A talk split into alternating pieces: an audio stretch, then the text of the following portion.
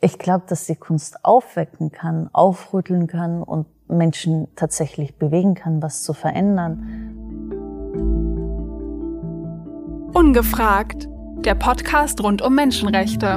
Eine Reihe der Deutschen Gesellschaft für die Vereinten Nationen mit Timon Myhrer und Philipp Nöhr.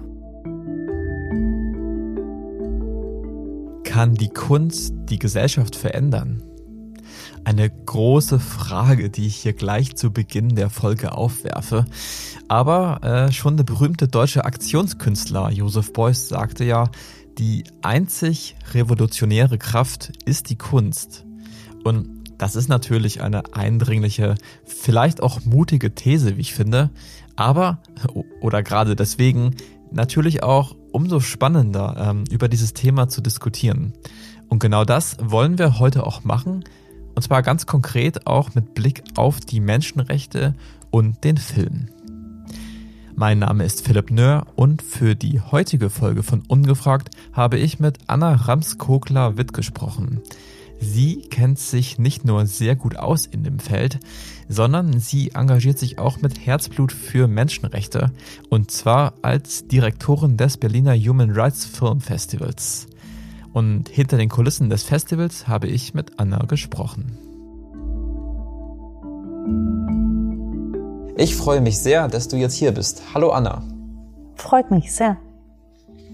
Ein Filmfestival über Menschenrechte. Anna, was können wir uns denn da konkret darunter vorstellen? Gute Frage. Ähm, die Initiative kam aus der Idee heraus, dass Dokumentarfilme die Chance haben, Themen emotional als auch faktisch zu vermitteln. Emotional insofern, dass ein guter Dokumentarfilm eigentlich genau dasselbe kann wie ein guter Spielfilm. Es kann ein Liebesfilm sein, es kann ein Thriller sein, es kann komödienhaft sein und, und packt einen richtig. Und auf der anderen Seite hat man ein anderes Gefühl, als wenn man aus einem Spielfilm rausgeht, nämlich so, oh wow, das passiert wirklich. Und äh, ganz viele Menschen werden dadurch auch motiviert, sich selber zu engagieren. Und aus der Idee heraus ähm, kam das Filmfestival zustande. Wir wollten Menschen inspirieren, sich selbst zu engagieren und so ein bisschen Aufklärungsarbeit betreiben. Du sagst, du möchtest Menschen mit dem Film auch dazu bringen, etwas zu verändern. Aber sind, ähm, ich sag mal, die, die schönen Künste auf der einen Seite und Menschenrechte oder Politik im Allgemeinen auf der anderen Seite nicht auch zwei Pole, die sehr weit weg sind voneinander? Also wie geht das beides für dich zusammen? Ich habe selber Kunstgeschichte studiert, das heißt, ich komme eigentlich aus einem anderen Bereich, äh, bin dann dem Dokumentarfilm verfallen und wenn man, wenn man in die Kunstgeschichte zurückschaut oder allgemein in die Kulturgeschichte zurückschaut, dann war der künstlerische Ausdruck immer was, was wahnsinnig viel Sozialkritik mittransportiert hat und auch die herrschende Klasse oder Ungerechtigkeiten immer zumindest unterschwellig thematisiert hat, erklärt hat. Und von daher, ich glaube, Kunst und, und Menschenrechte oder Kunst und Sozialkritik, das ist eigentlich fast nicht auseinanderzudenken. Was sagst du denn zu der Kritik, dass Kunst doch eigentlich sowieso nichts an den bestehenden Verhältnissen verändert, weil es einfach nicht genug oder, oder die richtigen Menschen erreicht? Ach, ich glaube nicht, dass Kunst nichts an den bestehenden Verhältnissen ändert. Ähm, ich glaube, dass die Kunst aufwecken kann, aufrütteln kann und Menschen tatsächlich bewegen kann, was zu verändern. Auch gerade wenn wir in die Protestkunst zurückschauen. Ich selber bin Österreicherin, von daher ein bisschen anderes Verhältnis zu den Studierendenprotesten ähm, in den 60er Jahren, während in Berlin die Studierendenproteste auf der Straße mit Straßenschlachten zum Teil stattgefunden haben, war es in Wien zum Beispiel mit dem Wiener Aktionismus ein extrem künstlerischer Protest. Also ich, ich bin mir nicht sicher, wie, wie bekannt der Wiener Aktionismus in Deutschland ist, aber Du hattest mit Otto Müll oder Gunter Bruß oder auch Walli Export, hattest du extrem sozialkritische Stimmen. Und wenn, wenn man daran denkt, dass Walli Export zu der Zeit über dem Wiener Stephansplatz mit einem Mann an der Leine gelaufen ist, um gegen das Patriarch, Patriarchat auf, sich, sich aufzulehnen. und mit diesem Bild einfach mal rund, komplett durch die Presse ging und eine soziale Diskussion gestartet hat, sei es, dass sich die Menschen nur empört haben, aber sie haben angefangen, drüber zu reden. Ich, ich finde schon, dass man damit was bewirkt und verändert. So, ähm, du wählst als Festivaldirektorin ja auch die Filme aus, die äh, am Ende dann in den Kinos präsentiert werden. Äh, meine Frage, ähm, ist das nicht auch furchtbar anstrengend, sich dauernd so schwere Kost zu geben? Also Filme, bei denen es um Menschenrechtsverletzungen geht, um, um viel menschliches Leid. Also kommst du da nicht auch persönlich an Grenzen? Ja, nein. äh, nee. Auf, auf, auf verschiedenen Ebenen. Zum einen sind die Filme ja nicht nur negativ oder nicht nur anstrengend, sondern wir hatten bei unserer Eröffnung war Sam Soko der Regisseur unseres Eröffnungsfilms Softie äh, in Berlin. Und er wurde gefragt, was für eine Art von Film sein Film sei. Und er hat gemeint, es ist eigentlich, im, in Wahrheit ist es ein Liebesfilm. Und gerade Softie ist, finde ich, ein total gutes Beispiel ja, es, er hat Thriller-Elemente drinnen. Es ist wahnsinnig hart zuzuschauen, wie der Hauptprotagonist leidet, wie seine Familie kurzzeitig ins Exil gehen muss, was passiert. Aber in Wahrheit ist es ein wahnsinnig positiver Film, der einen mit sein, seinem Optimismus einfach nur ansteckt. Oder Filme wie Learning How to Skateboard in a Warzone If You Are a Girl, wo es um äh, eine Skateboardschule für Mädchen, um eine Schule, die auch Skateboard unterrichtet für Mädchen in Afghanistan geht. Ah, es ist einer der schönsten Filme überhaupt. Das macht einfach nur Spaß. Und gleichzeitig fängt man aber trotzdem auch drüber an nachzudenken, dass man was machen kann. Also nicht, ob man was machen kann, sondern man sieht, dass, dass Änderung möglich ist. Und das ist das Schöne. Klar, es gibt dann auch irgendwie harte Filme, ähm, aber grundsätzlich sind die jetzt nicht so, dass man nur verstört rausgeht, auf gar keinen Fall, sondern die haben alle auch ihre positiven Elemente, manche mehr, manche weniger. Okay, also in den Filmen geht es äh, nicht nur um Leid, sondern auch um das Schöne im Leben. Ja, ähm, beim Festival 2020, da gab es einen Film, den ich ähm, persönlich auch gesehen habe, äh, den ich auch sehr gelungen fand, und zwar ähm, Stop Filming Us von Joris Postema. Der Film, äh, der spielt im Kongo und es geht ähm, ja im Grunde um den westlichen, äh, oft sehr vereinfachenden Blick auf Länder wie den Kongo, die ähm, eben viel, viel, viel mehr sind als nur gefährliche Krisenregionen, sondern auch komplexe äh, Regionen mit vielen, vielen Menschen, die auch ähm, ihre Geschichten zu erzählen haben. Ähm, und woran ich da gedacht habe, können wir Menschenrechten, ja, im Grunde nicht das gleiche vorwerfen wie der Film. Also, dass Menschenrechte eine sehr enge, eine westliche Perspektive einnehmen. es gibt äh, tatsächlich von Twile, das ist eine Organisation von Menschenrechtsanwältinnen, einen sehr kritischen Blick auf die Menschenrechte aus einer postkolonialen Sicht, ohne sie allerdings in Frage zu stellen. Ich, ja, man kann es alles kritisch anschauen. Für mich persönlich, äh, unabhängig davon, was die Geschichte dahinter ist, wie die zustande kommen sind, wer sich auf sie geeinigt hat, sind es für mich ethische Werte, äh, die wahnsinnig wichtig sind. Und ich finde, ähm, die sollten wir uns auf gar keinen Fall nehmen lassen, kaputt machen lassen oder ähm, untergraben lassen, was halt gerade ganz viel passiert. Zu der Frage nach der Perspektive der Filme, ich finde das ein super spannendes Thema. Wir haben neben dem Filmfestival findet ja auch ein Human Rights Filmforum statt. Und da haben wir an den ersten zwei Tagen extrem viel drüber diskutiert. Zum einen, wem, who owns the story? Also wem gehört die Story? Was, was bedeutet, Protagonisten mit einzubeziehen? Was gibt's für neue Arten, Filme zu machen, so dass die, also dass die Menschen wirklich ihre eigene Geschichte erzählen und die auch äh, nicht aus der Hand geben?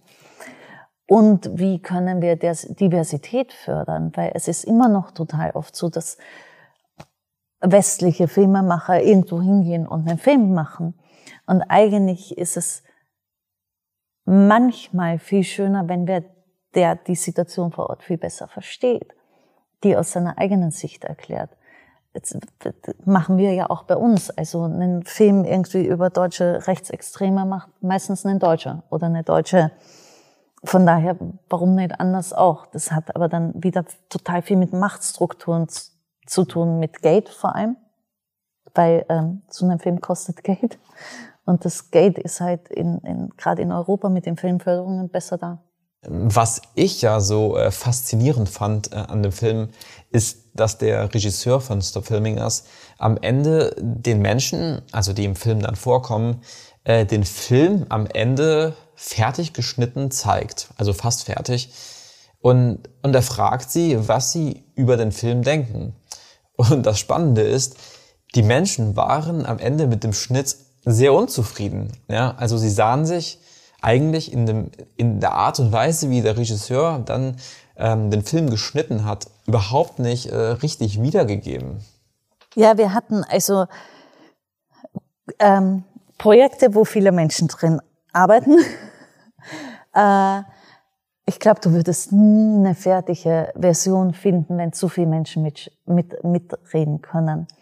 Ich finde es gut, dass er die kritischen Stimmen am Schluss zeigt hat. Das ist für mich der essentielle Part dass er diese kritischen Stimmen mit aufnimmt und zeigt.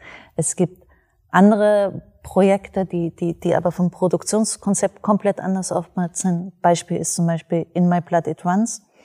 Da hat die Regisseurin, ähm, die eine Geschichte über einen First Nation Boy in ähm, Australien erzählt, ähm, tatsächlich ganz, ganz eng mit der Community zusammengearbeitet, die zu Co-Produzierenden gemacht, alles, was an Filmmaterial, ich, die ganze Geschichte mit ihnen gemeinsam aufbaut, ist auch ein Ansatz. Also es gibt verschiedene Herangehensweisen. Was ich total schön finde, ist, dass immer mehr Filmemacherinnen und Filmemacher anfangen, ähm, wie vorher schon erwähnt, ihre, ihre Protagonisten nicht nur als Objekte zu sehen, wo sie die Kamera draufhalten, sondern als Menschen, mit denen sie gemeinsam arbeiten und eine Geschichte entwickeln und deren Geschichte sie auch respektieren als ihre eigene.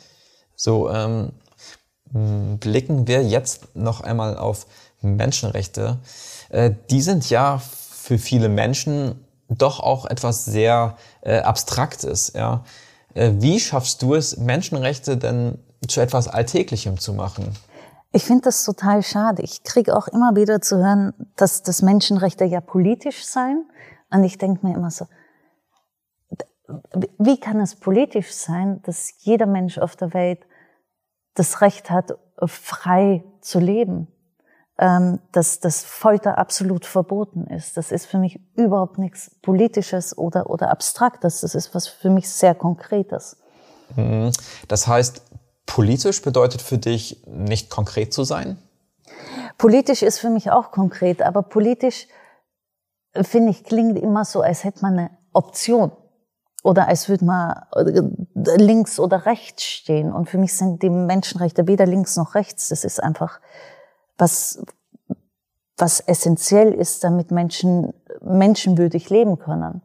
Das ist für mich eine ganz anders geordnete Ebene. Das ist eher ein ethische Grundsätze, kann man sie nennen. Vielleicht eher. Ähm, aber es stimmt, viele Leute haben das Gefühl, dass es was sehr Abstraktes ist. Deswegen versuchen wir diese Abstraktionsebene rauszunehmen und durch konkrete Beispiele und Geschichten ähm, nachvollziehbar zu machen. Wenn man jetzt hört, dass irgendwie Zehntausende von Menschen im Mittelmeer sterben, dann, dann, dann ist das schlimm, aber man versteht die Dimension nicht. Wenn man jetzt hört von der Mutter, die im Mittelmeer mit dem Schiff kentert und die sich dann, weil die Schwimmwesten nicht ausreichen, überlegen muss, welche meiner zwei Töchter lasse ich jetzt ertrinken, weil ich kann nur eine retten, oder versuche ich beide zu retten und dann gehen wir alle drei unter. Und was zum Teufel mache ich? Und wenn die dann in Lesbos ankommt und das erzählt und aber auch noch erzählt, wie viel mehr sie ist, nämlich, dass sie eine Lehrerin war, dass sie ähm, meinen schönen Garten gehabt hat, dass sie auch ein Mensch ist, dann wird es viel emotional begreifbarer, warum wir jetzt endlich noch mal was machen müssen und nicht nur wegschauen können und sagen können, ja, 10.000 Menschen, also schlimm. Ähm, mm, ja, das sind äh, natürlich erschreckende Geschichten, die unter die Haut gehen. Aber was ich mich frage, auf dem Menschenrechtsfilmfestival äh, sitzen die Zuschauerinnen und Zuschauer ja letztendlich in einem, ja, in einem klimatisierten Kinosaal irgendwo in Berlin-Tempelhof. Das ist doch eine Wahnsinnsdiskrepanz ja, zu den Ereignissen, ähm, die da gezeigt werden. Also die sind doch alle sehr weit weg, wie auf Lesbos oder Myanmar. Ähm, meine Frage ist, wie schaffst du es, die Menschen im Kinosaal wirklich abzuholen? Also wie glaubst du, kann man das schaffen? Gespräche. Gespräche. Ich glaube, das Wichtigste sind die Gespräche nach dem Film. Wir schaffen, eigentlich wollten wir dieses Jahr nach jedem Film ein Gespräch haben, nach jeder Filmverfolgung. Ganz schaffen wir es einfach durch Corona. Ich kann gar nicht so viele Menschen herkriegen, wie ich will. Auch wenn das schwierig ist, aber wir versuchen so viele Gespräche wie möglich zu machen und die auch live zu streamen und zu den Filmen online zur Verfügung zu stellen. Weil ich glaube, dieser Austausch ist wichtig. Und auch der Austausch, was bedeutet es, was vor Ort passiert? Muss ich persönlich was machen können? Und wenn ja, was kann ich machen? Und manchmal sind es total Kleinigkeiten. Wir hatten bei gerade Myanmar erwähnt wurde, die Regisseurin von Exile, der Rohingyas, hat zum Beispiel zusätzlich zu dem Film eine Kampagne angefangen, dass sie ganz einfach Schuhe für Kinder in dem Camp sammelt, weil sie sagt so, das ist super basic, das kann jeder, der sich den Film anschaut, machen die sollen ein paar Schuhe spenden und es passiert schon, also das ist jetzt was ganz, ganz Kleines, ganz Simples. Da gibt's wesentlich komplexere, kompaktere ähm, Varianten, aber es ist halt ein schöner Ansatz. Wenn wir ähm, an die verschiedenen Krisen und Menschenrechtsverletzungen auf der Welt denken, an Myanmar oder den Jemen oder Russland oder China, äh, da sieht es ja erstmal nicht so rosig aus für die Menschenrechte. Äh, wie optimistisch blickst du trotz alledem denn in die Zukunft? Man darf den Optimismus nicht verlieren. Ähm, dass es irgendwo doch noch auf der Welt gibt, Menschen gibt, die dieselben Werte teilen wie man selbst, die für Freiheit und für, für Freiheit aufstehen, für Gedankenfreiheit, für Meinungsfreiheit, für, für Wahlfreiheit. Oh, aber wenn man so rumschaut, im Moment düster. Aber wie gesagt, ich glaube, ich glaube, dass wenn, wenn wir alle uns wirklich solidarisch sein, wir das noch rumreißen können. Das ist doch ein schönes Schlusswort. Ja, vielen lieben Dank für deine Zeit, Anna. Äh, war ein sehr, sehr spannendes Gespräch, wie ich finde. Ich habe auf jeden Fall eine Menge mitgenommen heute. Ich sag danke. Hat Spaß gemacht. Ja, ich freue mich auch sehr auf die nächsten Filme, die Anna und die Festivalleitung in Zukunft noch so auswählen werden. Wir dürfen auf jeden Fall gespannt sein, denke ich. Ja, liebe Zuhörerinnen und Zuhörer, äh, vielen Dank für eure Aufmerksamkeit an dieser Stelle. Wir freuen uns, wenn ihr nächstes Mal auch wieder reinhört in unseren kleinen Podcast. Und bis dahin sage ich Tschüss und bis zum nächsten Mal.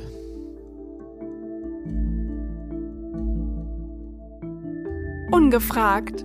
Der Podcast rund um Menschenrechte. Eine Reihe der Deutschen Gesellschaft für die Vereinten Nationen mit Timon Myhrer und Philipp Nöhr.